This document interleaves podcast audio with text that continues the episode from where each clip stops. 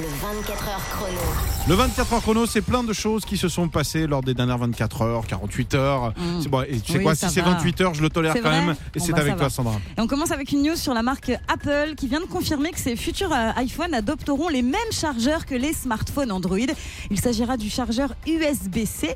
L'Union européenne euh, impose à partir de fin 2024, tu sais, l'adoption d'un chargeur universel pour- euh, par les fabricants. Du coup, plus de galère de t'as pas un chargeur de Samsung puisque tout le monde aura le même. Ouais, ouais, ça va être bien ça. C'est Ah le bah oui. Ça veut dire qu'il va tous falloir changer de, de téléphone Ah bientôt. bah quoi. ça par contre. Ça, c'est galère. On continue avec les inconnus. Tu te souviens Elle a les yeux bleus.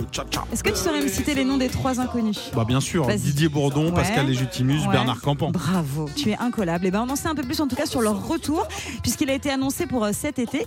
On les retrouvera. Il a été annoncé cet été. On les retrouvera dans une fiction inédite qui mettra en scène leurs retrouvailles et ce sera diffusé là bientôt le 14 novembre sur TF1.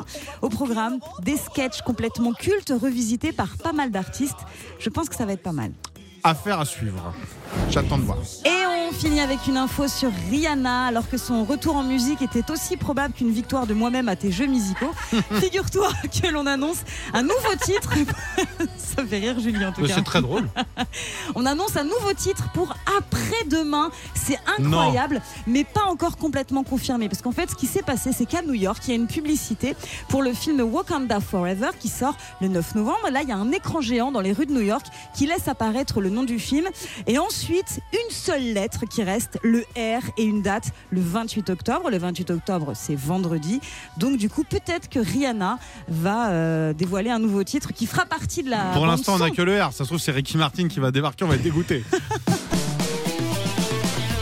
Tous les jours de 16h à 20h, retrouvez le 24 heures chrono sur Virgin Radio avec Clément Lanoux et Sandra.